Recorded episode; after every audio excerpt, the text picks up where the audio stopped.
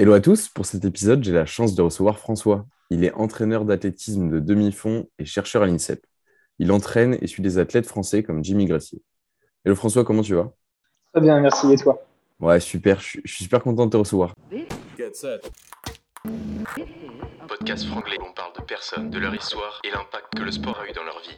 Le track inconnu. Vu que tu gravites un peu dans le, dans le secteur du sport, je pense que tu dois avoir plein d'anecdotes à nous raconter.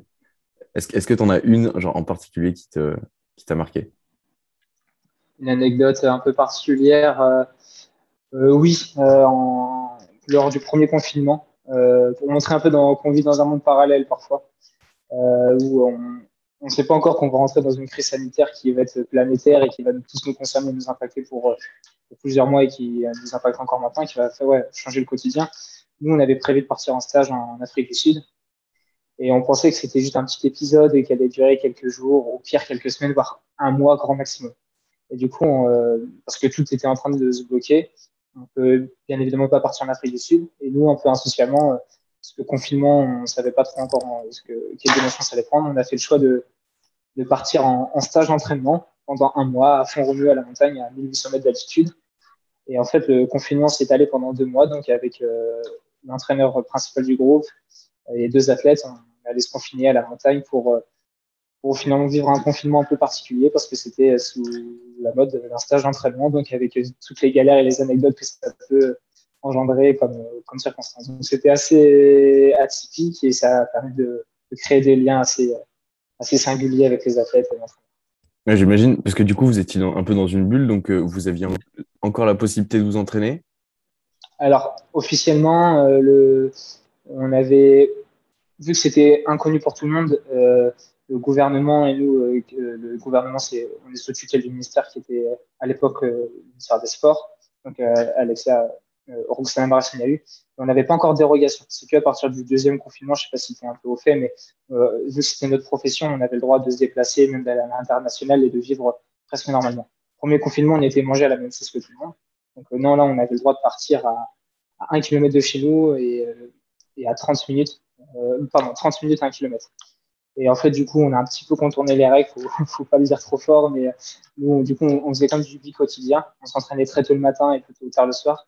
Et on était au bord du lac de Matmal. Je sais pas, pour ceux qui, qui connaissent Fourmuse dans les Pyrénées, il y a un lac qui est très réputé pour euh, son cadre d'entraînement.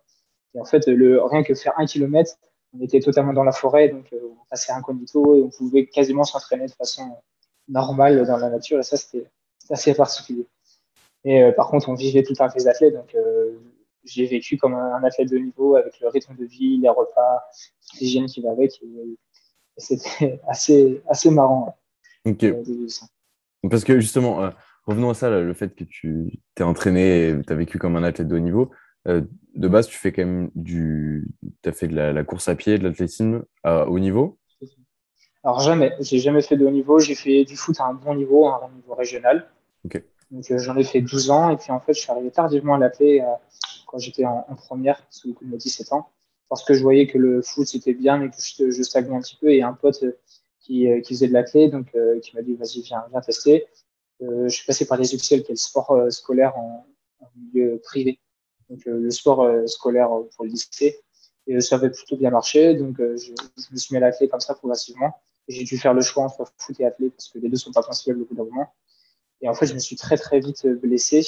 Euh, j'ai eu quatre fractures de contrainte ou de fatigue, ça dépend, en l'espace de deux ans. Or, c'est très, normalement, ça arrive peut-être une à deux fois dans une vie. Moi, voilà, j'étais un fragile, si tu préfères. Et du coup, euh, j'ai préféré, euh, parce que j'aimais bien ce milieu, et en même temps, je pense être un bon pédagogue et j'ai tout de suite été très, très intéressé par l'entraînement, l'intellectualiser, le rationaliser. Et donc, à 17 ans, j'ai commencé à me former pour être entraîneur également. Et, euh, et du coup, voilà, de, depuis 17 ans, j'entraîne des athlètes et c'est progressivement, je suis arrivé au, au haut niveau. Mais j'ai pas d'histoire avec le haut niveau. Et c'est ça qui est une force et une chance pour moi, c'est que normalement, pour accéder à ce milieu qui est, c'est comme en politique un peu. C'est un milieu qui est très fermé et c'est par réseau normalement euh, qu'on y accède. Et quand on est ancien sportif de niveau, on a cette chance de pouvoir accéder plus facilement euh, pour une reconversion en tant que d'athlète vers entraîneur ou, ou rester dans la, la, politique de haut niveau. Et or, moi, j'ai eu la chance de mettre construire un parcours sans avoir été moi-même sportif de niveau. Ça, j'avoue c'est une vraie chance que j'ai. Et quand tu dis justement que à 17 ans, tu commences à te former en tant que coach, comment tu fais? C'est directement via les études bah, Là, j'étais encore du coup en, en terminale. Euh, je passe à les diplômes fédéraux, donc euh, tu vois, dans les formations où c'est beaucoup de soins de retraités. Pas pour les dénigrer, mais c'est vrai que on voit dans le milieu associatif, c'est quand même, euh, parce que la FES, il vit beaucoup par l'associatif. Mhm. Beaucoup d'entraîneurs qui sont à la retraite, ou en tout cas des adultes. Et ils voient un gamin de 17-18 ans arriver, et je suis un peu jeune, insouciant, et donc je commence à me à passer les diplômes pour être entraîneur, premier degré, deuxième degré. Donc, je suis un des plus jeunes à avoir passé ce diplôme-là à 19 ans. Donc, c'est j'avais vraiment un cœur de me former et de rationaliser ma pensée. Et en même temps, j'entraîne des athlètes à côté. J'ai toujours ces, deux casquettes. Donc en fait, euh, quand tu sors du bac, euh, c'est un peu simple pour toi. Tu, tu veux continuer en cette lancée? Euh, Alors le bac, c'est, je ne sais plus si on a eu l'occasion d'en reparler, mais le bac, ça a, été une catastrophe pour moi. ouais, vraiment, je, je, m'épanouissais pas du tout. J'étais un très mauvais, très mauvais étudiant et la plupart de, la plupart de mes profs ne voyaient même pas décrocher le bac. Donc, donc voilà, concrètement. Et, mes parents, que je remercie aujourd'hui, m'ont fait confiance. Je leur dis, je vais l'avoir ce putain de diplôme, ne vous en faites pas, c'est pas très compliqué. Je me suis mis à bosser euh, dix jours avant, parce qu'à l'époque, le bac n'était pas hyper dur à avoir. Et, voilà, j'ai fait ce qu'il fallait. Je l'ai eu avec 11,89. Ça, c'est la deuxième petite anecdote, c'est que je suis passé à rien d'avoir euh, la mention assez bien, et finalement, je suis passé en, commission et vu mon, mon, dossier, bien évidemment, ils m'ont pas donné la mention. Enfin bref. Et là, par contre, après, je suis tombé en STAPS. Et là, c'est depuis, euh, voilà, c'est une passion. C'est-à-dire étudier le sport sous toutes ses formes est devenu une passion. Pas que par la pratique, même la théorie. Euh, c'est quelque chose où j'ai pris goût aux études parce que j'ai commencé STAPS. Et au lycée, j'avais pas retrouvé cette, cette affinité avec les études. Comment tu fais pour passer de STAPS, qui est quand même un diplôme universitaire, à travailler dans le haut niveau? Euh... bah, c'est stats à haut niveau, j'ai toujours su que vers quoi je voulais tendre. C'est-à-dire que, euh, comme je le dis souvent, il y a beaucoup d'appelés, beaucoup d'appelés destinés à travailler dans le haut niveau, mais parce que la réalité des choses, et parce que c'est un milieu très élitiste, exigeant, il y a peu d'élus. Euh, rapidement, j'ai vite cerné ma volonté de travailler dans ce milieu très particulier. Et donc, j'estime m'être donné les moyens pour y accéder sans, sans me mettre trop d'exigences, c'est sûr et certain que je, voilà, je, ça a été compliqué. Et surtout, j'ai aussi de la chance de rencontrer des, personnes, d'être bien accompagné pour parvenir à mon objectif. Donc, j'ai suivi mon cursus STAPS. À côté, j'ai continué à m'entraîner, en tant, plutôt à entraîner en tant qu'entraîneur, à me former, à passer des diplômes. Et euh, voilà, mes week-ends, mes vacances, euh, voilà, je l'ai passé aussi dans, la majorité du temps à, prendre de, l'expérience. Donc, à faire des stages, à travailler, euh, à aller questionner des gens. Euh, je me suis donné les moyens, ça c'est sûr. Et, ça, du coup, euh, la valeur ajoutée, entre guillemets, dans ton cursus, euh, c'est vraiment le temps que tu as mis à côté de tes études, à côté de STAPS. C'est ça. C'est-à-dire que STAPS, en fait, c'est même l'université en tant que telle, elle n'est pas là pour nous apprendre un métier. Et c'est là où beaucoup de jeunes se trompent, je pense, c'est que l'université, elle nous donne une certaine culture générale. Et elle n'est pas professionnalisante. C'est les stages qu'on va faire dans le cadre de notre cursus ou à côté, c'est les rencontres qui vont nous permettre de développer des capacités. Et euh, donc, par contre, il y a un prérequis, c'est qu'il faut réussir ses études. Et pas uniquement se contenter de valider, il faut, parce que euh, est en, L1, on est 800. Donc, comment je fais pour me démarquer de petits camarades qui, qui ont aussi la même volonté que moi? Donc, forcément, il faut s'investir dans ses études. Mais quand, on, quand on met du sens et quand ça nous plaît, c'est pas très compliqué. Parce que je suis pas un génie, hein, faut, pas croire. Donc, il euh, faut juste être motivé et savoir pourquoi on fait ça.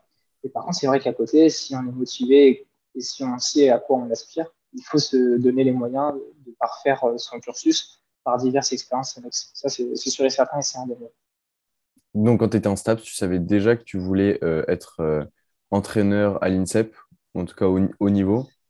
Alors, je savais pas, voilà, la forme que j'ai, c'était pas aussi précis, mais euh, je savais par exemple que je voulais travailler dans la recherche, parce que c'était un milieu qui, était assez intéressant, que je découvrais.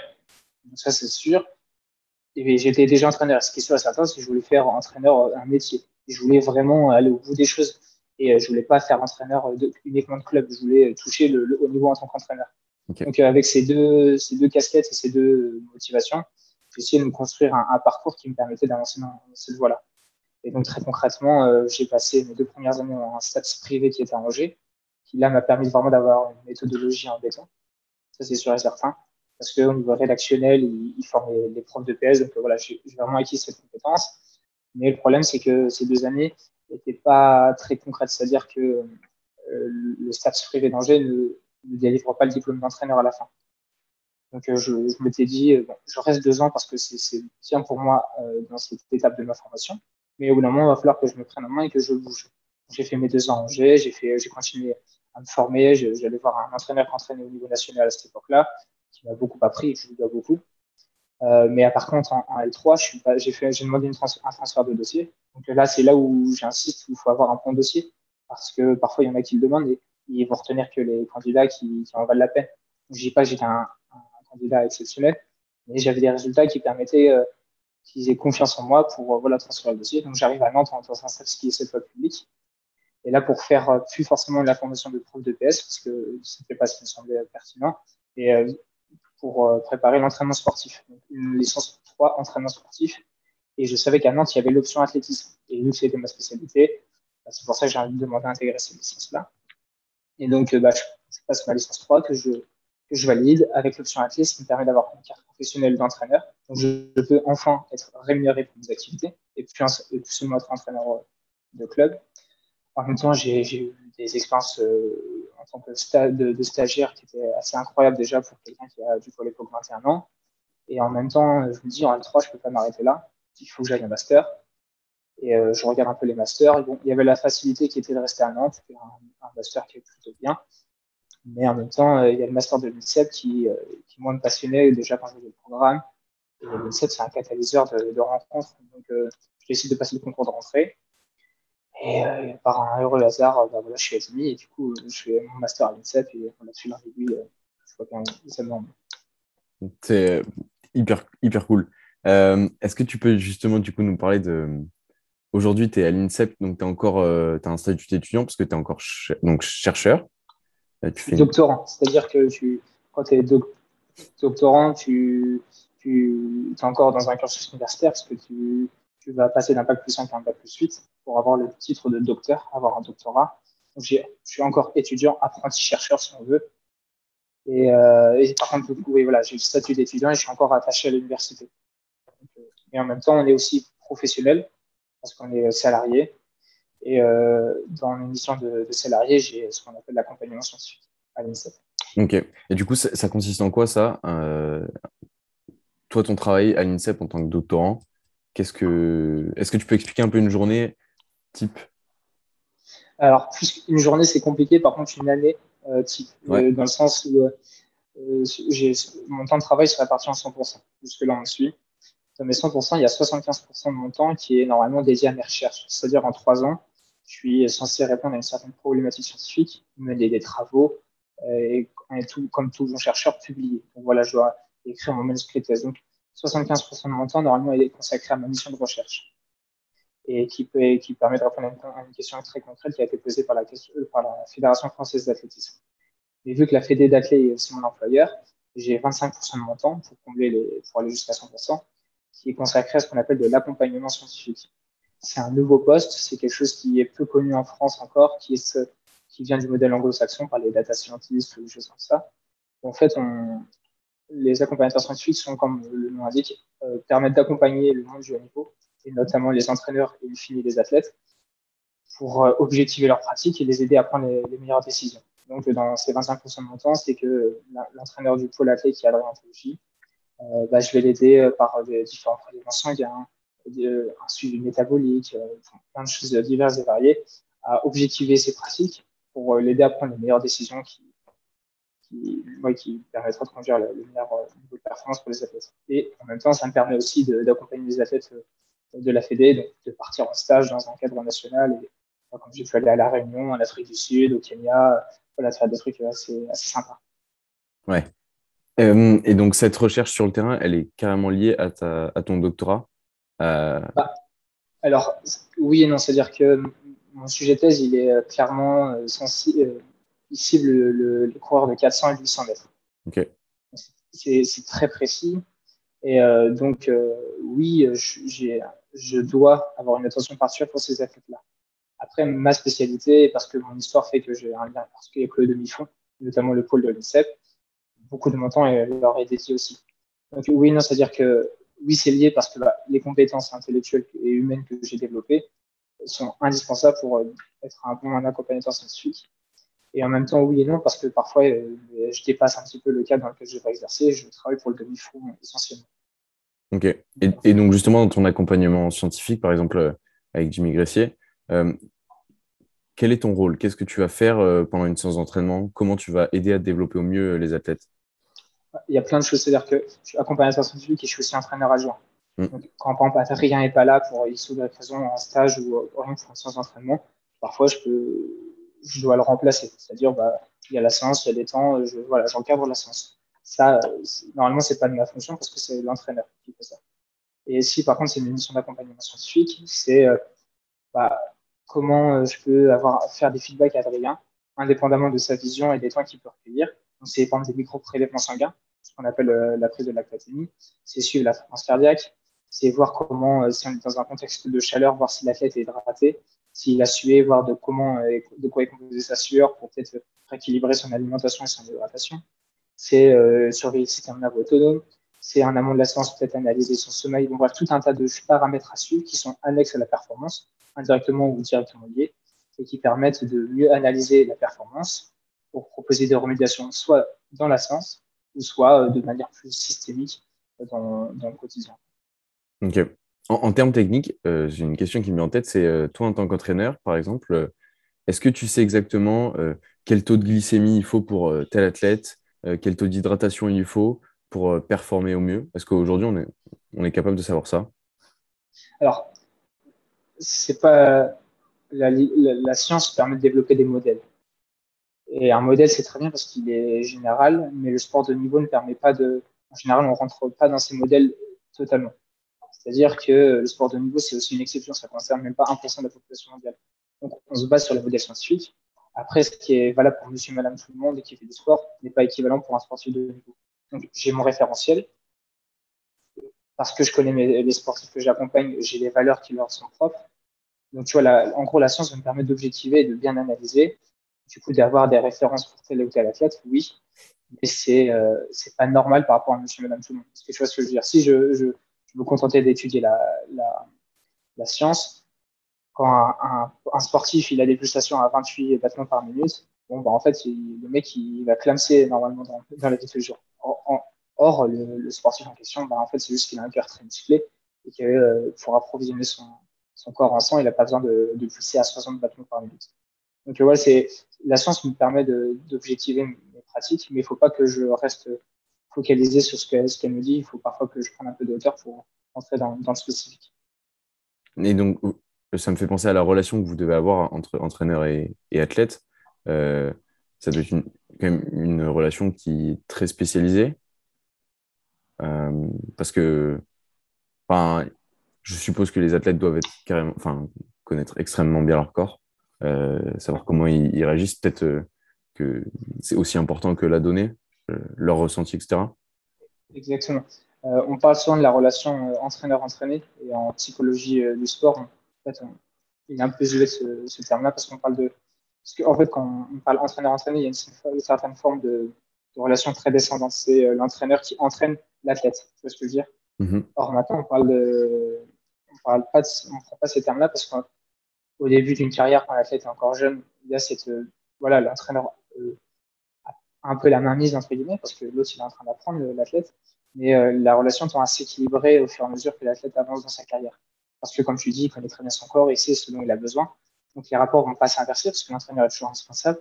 Il y a une vraie échange, un vrai échange et une vraie relation entre les deux pour arriver à quelque chose de, de très fin et très précis. Ça, oui, oui c'est, et comme tu disais, l'entraîneur, en fait, c'est quelqu'un euh, qui a énormément de compétences. Il faut, vraiment se rendre compte de ce que ça implique comme compétences et qualités.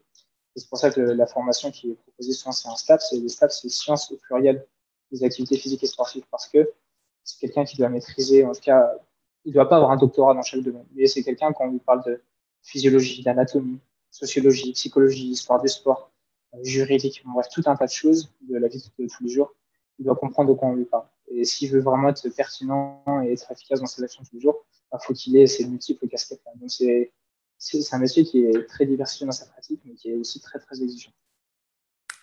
Est-ce qu'il est très lié avec euh, euh, comment dire est-ce que les, étudiants, par exemple, en STAPS, ont déjà cette vision quand ils rentrent en STAPS Non? Non. Je, suis quasiment sûr que non. C'est-à-dire que bah, je donne des cours en STAPS, donc j'ai un, un, certain avis. J'ai pas un avis forcément sur, sur tout. Mais quand je vois avec les étudiants, ce soit en licence, quand je donne des cours en amphi ou j'ai pu donner à des TD, à des masters, même en master, j'étais très surpris du, de l'insouciance des étudiants. C'est-à-dire que pour la plupart, vous êtes dans le sport de niveau, très bien. Ils sont déjà 25, je leur ai dit, bon, bah, vous regardez tous. Je suis même pas sûr qu'il y en ait un seul d'entre vous qui va arriver à travailler dans le sport de niveau. C'est pas pour être méchant, mais c'est pour un peu les titiller. Et après, quand je leur donne les raisons, c'est, OK, bah, on va parler du sport de niveau. Comment est structurée une fédération? Voilà, qui, a, qui en est à la tête et comment un petit peu l'organigramme. Bah, des trucs très simples comme ça, déjà, ils ne le savent pas. Et c'est problématique parce qu'on veut travailler dans un environnement dont je ne connais même pas les prérequis et de quoi il est composé. Donc, c'est juste pour, je pense que par parce que le système peut-être n'est pas, ajusté, euh, les étudiants ne, ne savent pas à, à quoi s'attendre, ils ne savent pas à quoi aller chercher. Et ouais, ils sont pas prêts à rentrer dans, le marché du travail euh, à l'issue de leur formation. Ça, je, dans la grande majorité, je ne vais pas généraliser petit peu, mais c'est un fait. Mais, et du coup, il y a, y a, un lien quand même entre euh, les, étudiants et le, et le secteur euh, sportif, même à l'INSEP. Est-ce que l'INSEP pousse vers des nouvelles formations au-delà du, du, master? Comment elle, améliore ça? Parce que du coup, pour, le, pour le sport français, c'est les, prochains entraîneurs, c'est aussi euh, les prochains athlètes. Donc, euh... Euh, tous les athlètes ne vont pas faire entraîneur et même je ne le souhaite pas en général. Ça, c'est qu'un avis personnel. Mais oui, en tout cas, les étudiants de demain seront les futurs entraîneurs de demain. Euh, les étudiants d'aujourd'hui seront les futurs entraîneurs, c'est sûr. Et la formation qu'à à, l'INSEP est assez unique et j'ai pu en bénéficier. Et il euh, faut être reconnaissant. J'aurais jamais été l'étudiant professionnel que je suis aujourd'hui sans cette formation-là, qui est très diversifiée, variée et qui est assez unique en France en. Donc, euh, en même temps, on est plongé dans un environnement aussi hautement compétitif, très exigeant.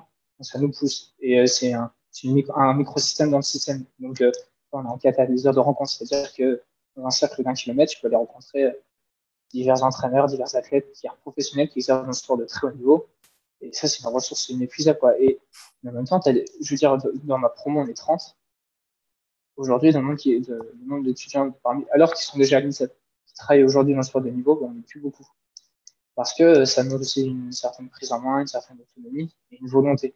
C'est-à-dire que si on, est passif, on attend que ça nous tombe tout dans le bec, ben, ça va pas le faire. Et moi, je me rappelle très bien, et là, j'ai vite compris qu'il va falloir que je me, je me, prenne par la main et que j'aille voir les chercheurs, les entraîneurs, créer mon réseau et ainsi de suite.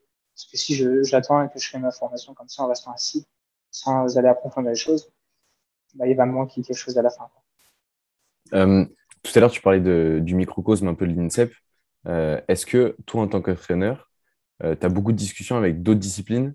Est-ce que ça, ça, apporte quelque chose à la discipline de l'athlétisme? Alors, l'échange interdisciplinaire, c'est sûr certain, c'est hyper riche. Ça, c'est indéniable.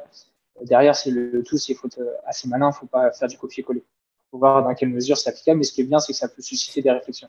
moi, j'ai des collègues avec qui je m'entends très bien du tennis de table, euh, du judo, euh, de la gymnastique, de l'escrime, ou même à l'athlé. En fait, moi, je suis de demi-fond. On est mmh. composé de 22 disciplines. Donc, entre le sprint, le demi-fond, le lancer, les sauts. Avec ça, avec les collègues, on ne parle pas le même langage. Donc, c'est très intéressant de discuter avec eux. Et euh, du coup, dans le milieu du sport, déjà, c'est hyper intéressant. Et vu que j'ai aussi la casquette scientifique, il rien de discuter avec des collègues chercheurs des bah, plutôt doctorants ou des chercheurs qui, eux, ont déjà une certaine expérience, bah, tu vois, j'ai énormément de chance parce que je, peu importe le domaine, j'ai des personnes ressources hyper compétentes qui peuvent euh, m'éclairer. Parce que du coup, vous êtes beaucoup en tant que euh, doctorant, comme toi, qui font de la recherche à l'INSEP? Allez, alors, moi, je suis rattaché à l'Université d'Evry, c'est-à-dire que l'INSEP a son propre laboratoire, auquel j'appartenais quand j'étais étudiant master, pour diverses raisons, je l'ai quitté. C'est-à-dire que quand je vais à l'INSEP, c'est dans mes missions d'accompagnement scientifique et d'entraînement. Le labo de l'INSEP, j'ai encore des liens parce que j'ai développé des amitiés et puis des relations professionnelles. Donc, eux, ils doivent être euh, entre 6 et 8 étudiants en doctorat à l'INSEP, mais moi, ça ne me concerne pas. Dans l'université à laquelle je suis, on est deux doctorants. Et après, à l'INSEP, il y a son laboratoire de, de, recherche avec les chercheurs à plein temps. Donc euh, voilà, c'est comme ça que ça se compose. Et par contre, à la FEDE, qui est mon employeur, la FEDE d'athlée, il y a un autre étudiant qui fait un doctorat aussi. Donc, euh, C'est sur l'échelle française du nombre de doctorants, on est très très peu. Mais le fait qu'on soit l'INSEP, c'est voilà, on rassemble quand même pas mal de, personnes qui ont ce profil. À plus long terme, tu, tu te vois continuer en tant qu'entraîneur à l'INSEP ou tu sais pas encore? C'est une bonne question. Il faut juste différencier entre ce que je veux ce qui serait bien que je fasse. Je, suis passionné par le sport de niveau. Vraiment, c'est une passion. Je suis passionné par l'entraînement. J'aime beaucoup ce que je fais dans, dans mon cadre de travail au quotidien. Sinon, je ne me, défoncerais pas autant tous les jours. Mais ça a un certain coût, un coût euh, au niveau psychologique, hein, en termes d'investissement. C'est pas toujours quelque chose qui est en adéquation avec euh, le sens que je veux donner à ma vie, à mes valeurs. Donc, c'est cette dualité, cette confrontation interne qu'il faut que je prenne le temps de discerner. C'est peut-être pas maintenant, là, parce que on est dans le cœur du processus avant les Jeux de 2024. Et si je veux vraiment être efficace jusqu'au bout, faut peut-être pas que voilà, je, je pousse le bouche un peu trop loin. Par contre, ce qui est sûr à c'est qu'il faudra que je me pose les bonnes questions un moment ou un autre, si je veux pas que ça explose. Il faudra juste que voilà, je, discerne ce, cette ambivalence entre ce que je veux et en même temps ce qui semble bon pour moi. Donc, euh, je peux aussi bien peut-être demain travailler dans le sport de haut niveau, c'est sûr, que faire totalement autre chose. C'est très possible. Mais là, pour l'instant, tu, parles de Paris 2024. Vous avez des. Enfin, vous, en tant qu'entraîneur et toi particulièrement, vous avez des gros objectifs euh, sur... Bah, on, a... Ouais, on a la chance d'avoir un groupe qui, qui marche très bien.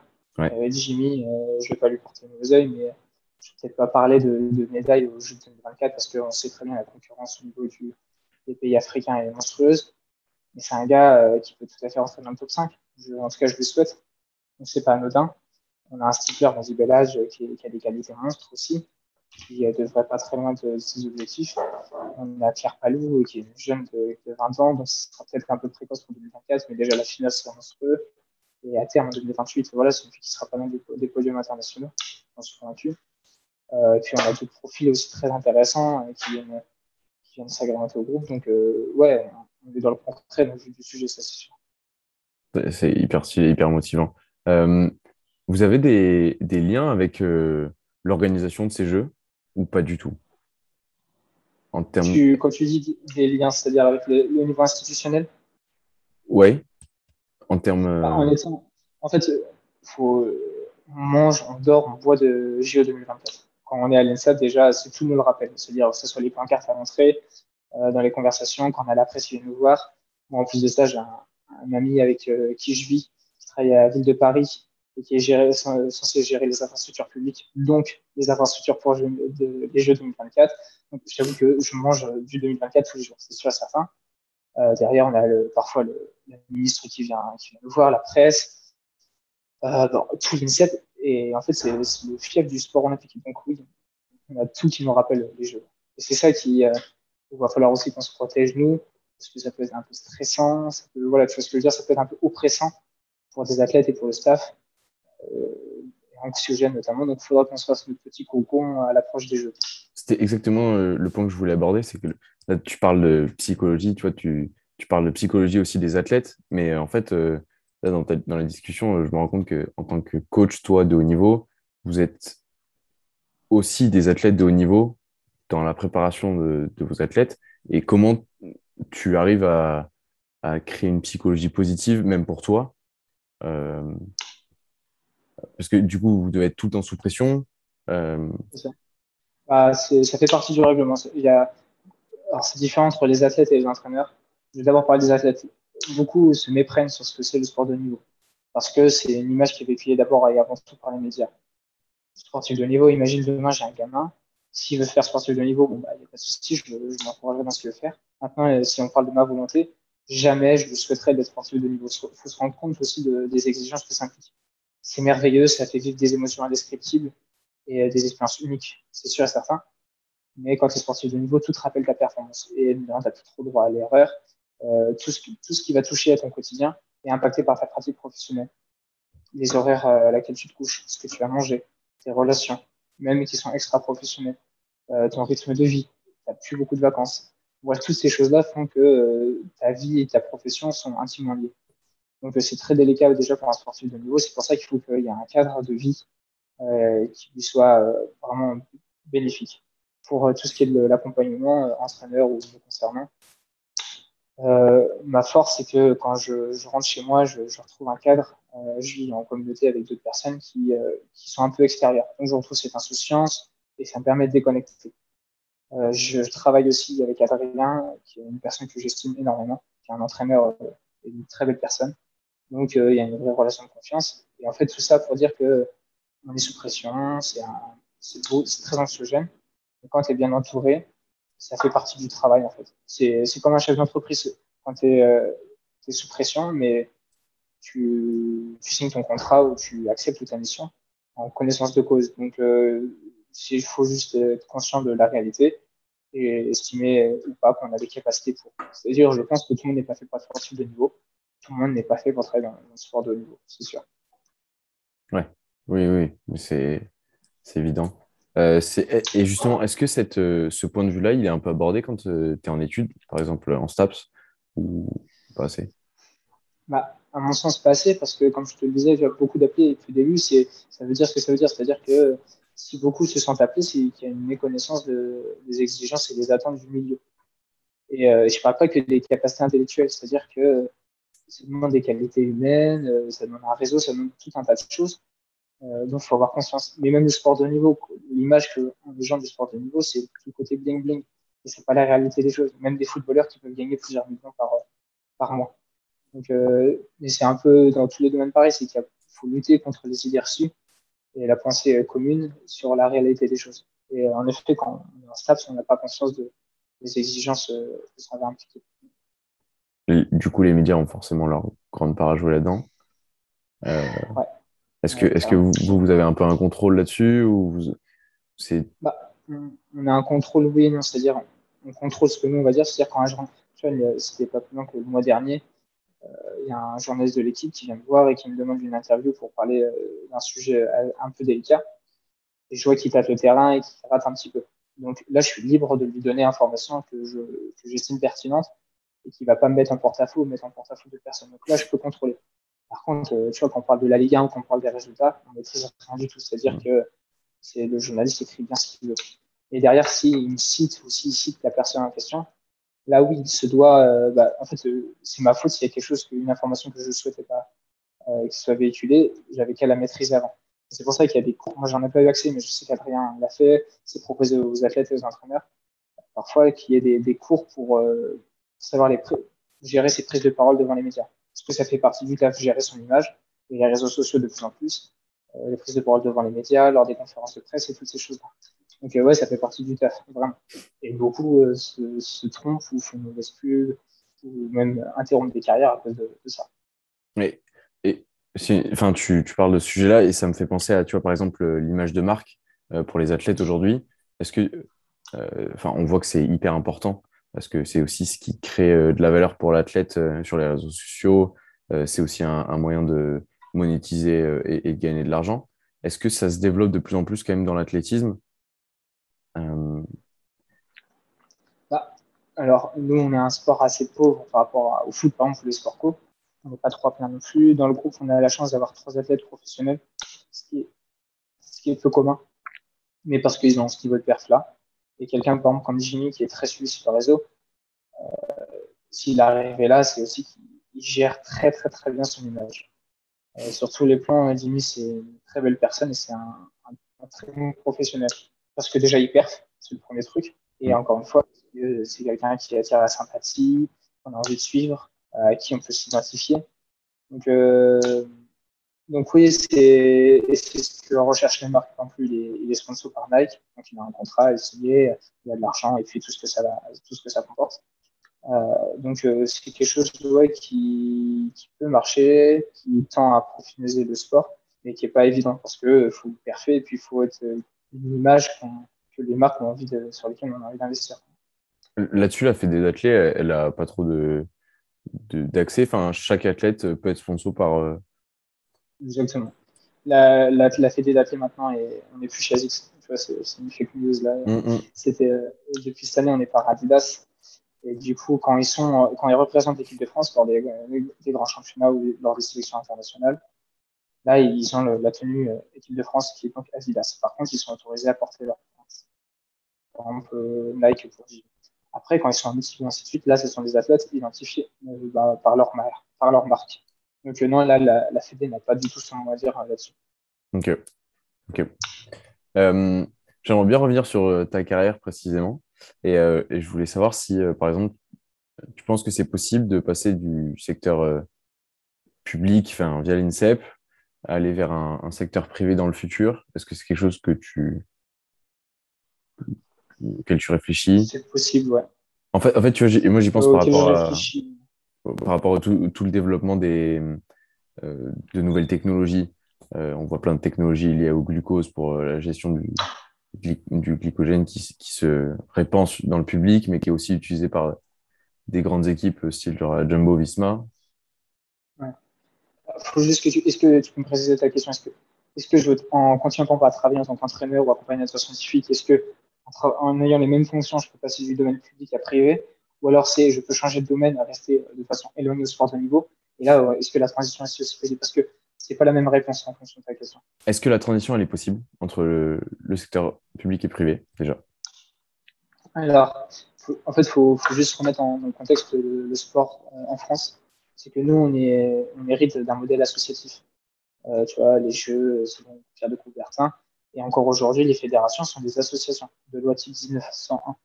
Et euh, donc, c'est soit le modèle associatif, ou alors euh, l'INSEP qui est un, ministère euh, qui est rattaché au ministère des Sports et du domaine public. Donc, toute la structure du sport en France, dans sa grande majorité, est publique, sauf quelques sports professionnels avec les ligues qu'on connaît, notamment le foot, le rugby, le hand ou le basket. En tout cas, concernant l'athlète, c'est un sport qui est euh, en grande majorité amateur. Euh, demain, euh, l'État, là pour l'instant, c'est un peu la politique qui est en train de se mettre en place, veut se retirer progressivement du sport. Et donc, on va tendre vers un modèle privé. Donc, tu vois, indépendamment de ce que je veux, on va aller vers ça, il me semble. Tu vois, aujourd'hui, indépendamment du ministère des Sports, il y a ce qu'on appelle l'Agence nationale du sport, mmh. en train de prendre de, plus en plus de place. Et donc, euh, ce modèle-là va s'étendre, je pense, et on va on va tendre vers un modèle un peu plus anglo-saxon, qui est un modèle privé. Donc demain, euh, si je veux continuer, il peut que je, par exemple, euh, demain Nike a envie d'investir sur notre groupe, on est plus identifié comme groupe de la fidélité, ainsi de suite, on est plus à l'INSEP. Par contre, c'est Nike qui, euh, qui veut faire son groupe, mais comme le groupe Oregon hein, aux USA. C'est possible. Je suis pas sûr de le vouloir parce que c'est d'autres exigences, c'est-à-dire que demain, euh, tu vois, si j'ai un athlète qui arrive dans le groupe, c'est pas euh, Adrien qui est, et moi qui allons choisir, c'est la marque qui va nous dire, bah, vous le prenez celui-là parce que nous on a décidé. Hmm. Donc, euh, je pense que c'est très très bien pour arriver à des performances parce que tu as des moyens. Et on va pas se mentir, le sport de niveau, c'est ni plus ni moins une question d'argent aussi, à beaucoup de, pourcentage. Et du coup, tu perds aussi un petit peu en, en libre arbitre sur tes décisions. Donc, c'est quelque chose que je ne mets pas de côté, il faudra juste bien le discerner. Et après, tu peux aussi basculer euh, dans le modèle privé, c'est-à-dire demain, je vais faire une carrière de chercheur ou d'entraîneur dans, le milieu, privé. C'est possible. C'est pas trop ce qui m'intéresse parce que je vis par passion. Donc, euh, si je trouve un projet qui m'intéresse, oui. Mais si c'est plus pour gagner ou pour euh, voilà être un pépère, actuellement, je dis pas qu'à 40 ans, peut-être que je penserai différemment. Mais c'est pas aujourd'hui ce qui m'intéresse. Ok. Je pensais, je pensais là avec euh, ce que tu me racontais. Est-ce que, par exemple, toi, en tant qu'entraîneur, tu. Parce que ma question, c'est comment je pourrais suivre, toi, en tant qu'entraîneur, euh, ton travail, ce que tu fais? Est-ce qu'il y a des, des, des, recherches qui sont faites? Est-ce qu'il y a moyen de, de suivre ces travaux-là? Et du coup, je me suis dit, est-ce que vous aussi, vous, vous, gérez votre image de marque en tant qu'entraîneur? Bah, Alors, Adrien, qui est l'entraîneur principal du groupe, est souvent interviewé par. Bah, il est dans l'équipe, il est dans des magazines très spécialisés sur la filet. Donc euh, oui, c'est possible. Mm. Me concernant, vu que je suis entraîneur adjoint, moins sur ma casquette d'entraîneur, par contre d'accompagnateur scientifique, ça, ça doit être la cinquième intervention que je fais cette année. Donc oui, ça intéresse parce que c'est assez novateur et je suis jeune. Euh, en tant qu'entraîneur, euh, aussi bien rien que moi, on peut intervenir dans des colloques pour, voilà, ou dans des formations, ça arrive. Moi, j'interviens chez l'université, donc c'est un autre moyen de véhiculer. après, il y a des études là qui peuvent être scientifiques aussi sur de la psychologie ou de la sociologie, où on va pas être cité, parce qu'il y a cette question de l'anima, mais où tu as la spécificité de l'entraîneur et de tout ce que ça qui peut être étudié. Donc, euh, c'est un microsystème, c'est très spécifique, mais euh, si on s'intéresse, oui, on peut avoir des, éléments. Trop cool. Merci beaucoup. on arrive un peu sur la fin du podcast. Du coup, j'ai un peu mes deux dernières questions. C'est déjà, est-ce que tu aurais un conseil à donner à des jeunes qui sont en STAPS ou qui sont intéressés par le secteur du haut niveau? Et qui voudraient vraiment s'y donner à fond, en fait bah, Je vais dire ce que je dis aux étudiants que j'accompagne c'est pas une question de capacité intellectuelle. Euh, ça, ça va se faire assez, je veux dire, l'écrémage va se faire naturellement. Si vous êtes arrivé à l'université, c'est que bah, déjà vous, êtes, vous savez que vous avez cette possibilité. Mais euh, c'est une chance qu'il faut saisir, c'est-à-dire qu'il faut aussi s'investir. Et pas que dans ces. Il faut pas se contenter d'avoir un 10 sur 20. Parce qu'avoir un 10 sur 20, ça veut dire que je maîtrise que la moitié du programme. C'est ça que ça veut dire. Et pour être pour travailler dans un milieu aussi compétitif que le sport de niveau, bah, 10 sur 20, ça marchera pas. Donc il faut s'investir à hauteur des, exigences qu'on vous demandera par la suite. Ça, c'est le premier point. Il faut pas être feignant indépendamment du cursus universitaire ou euh, professionnalisant. Il faut aller gratter un peu ailleurs. Et euh, encore une fois, si je suis arrivé aujourd'hui à ce que je fais, c'est que j'ai rencontré des gens incroyables. Parce que je suis allé les chercher, les sociétés. C'est pas parce que j'ai un nom que faut tout de suite s'arrêter. Parfois, il faut un peu les titiller, les questionner. Faut pas s'arrêter sur un échec. C'est des trucs un peu bateaux qu'on entend tout le temps, mais, mais ouais, faut pas baisser les bras. Si on veut arriver à, à, ses fins, il faut s'en donner les moyens, ça c'est sûr certain. Mais euh, posez-vous la question de pourquoi, je pense que en fait la question centrale c'est pourquoi on veut faire ça. Parce que si je travaille dans le sport de niveau uniquement parce que c'est quelque chose de, médiatisé qui fait bien, je suis pas persuadé qu'à la fin vous y arrivez, vous serez surtout un professionnel euh, épanoui. Contre, si c'est parce que ça donne du sens à ce que vous faites, allez-y, je suis pas un trop inquiet pour vous parce que vous saurez aussi ce qu'il faut faire derrière. Ok, je pense que je pouvais pas attendre mieux comme réponse là. et, du coup, ma dernière question, c'est euh, est-ce que tu aurais un livre à conseiller? J'adore euh, j'adore les livres. ouais. Pas forcément Deux livres. Ok, ouais. Je peux t'en donner deux. Carrément. Bah, ça tombe, il y en a un qui est, dans, qui est lié au sport et un qui n'est pas lié au sport. Celui qui n'est pas lié au sport, c'est euh, un livre qui est assez connu, qui, est, qui peut être un peu commun, mais qui s'appelle Les quatre accords Toltec de Domenico Ruiz. Je l'ai lu, je ne vais pas dire qu'il a changé ma vie, mais quand j'étais étudiant, je pouvais être parfois un petit peu frontal et manquer de nuances dans, mes prises de position. Mhm. Je trouve que c'est que quand on est jeune et parfois on se cherche un peu, il peut permettre d'être un peu plus ajusté à autrui. Donc, euh, quand on est étudiant qui, qui tend vers une, une, relation professionnelle, je pense que ça peut donner quelques petites billes pour être euh, quelqu'un de bien, premièrement. Et le deuxième livre, c'est quelque chose qui, m'a marqué, je l'ai lu dans le cadre de mes études, euh, un livre facultatif qu'on m'avait proposé en licence 3, qui euh, s'appelle La construction du talent de Emmanuel Choté. C'est l'histoire d'un coureur marocain et en fait, ça m'a fait prendre conscience, je suis issu de plus de sciences que parfois peuvent appeler dures ou euh, les sciences de type euh, physiologie, mathématiques, ainsi de suite. En fait, euh, la vie, ça se résume pas du tout à ça. Parce que c'est un livre qui parle de, on l'a étudié en sociologie. Et le sport de niveau, même la vie dans tous les jours, c'est, c'est intéressant de l'aborder sur plusieurs prismes qui sont très complémentaires. Et l'interdisciplinaire est quelque chose que je mets beaucoup en évidence aujourd'hui, sur lequel j'insiste. Parce que c'est plus d'horizons et ça permet de comprendre de façon peut-être un peu plus ajustée euh, le quotidien. Donc euh, ouais, euh, c'est un livre qui est assez intéressant et assez incroyable. Qui raconte, il, est, il est assez facile à lire aussi. La construction du talent de Emmanuel Choté. Ok, bon bah on retient vraiment ces deux livres. Le premier je l'avais, mais le deuxième je vais le lire parce que ça m'intéresse, surtout quand c'est axé psychologie. Je pense qu'on peut apprendre beaucoup même des, des, des athlètes de haut niveau. Oui, carrément. Bah, après, j'aurais pu parler de plein d'autres livres, mais euh, en général, les livres qui parlent du haut niveau, sont, c'est assez sympa. Donc, il ne faut pas hésiter à, aller là-dedans. Si tu as besoin d'autres références, je te, je te les enverrai avec plaisir. Avec grand plaisir. Puis ça fait rêver aussi un peu. Euh... C'est ça, il faut pas oublier. Ça fait rêver. En tout cas, merci beaucoup, euh, François, pour euh, ton temps. Et, euh, c'était un plaisir d'avoir euh, toutes ces informations et, et, ton point de vue. Ouais, tant, tant mieux si ça a été utile, j'espère que ça le sera. J'espère que l'épisode vous a plu et que le parcours de François vous a autant inspiré que moi. N'hésitez pas à noter le podcast, me faire un retour et échanger avec moi sur les réseaux. Ciao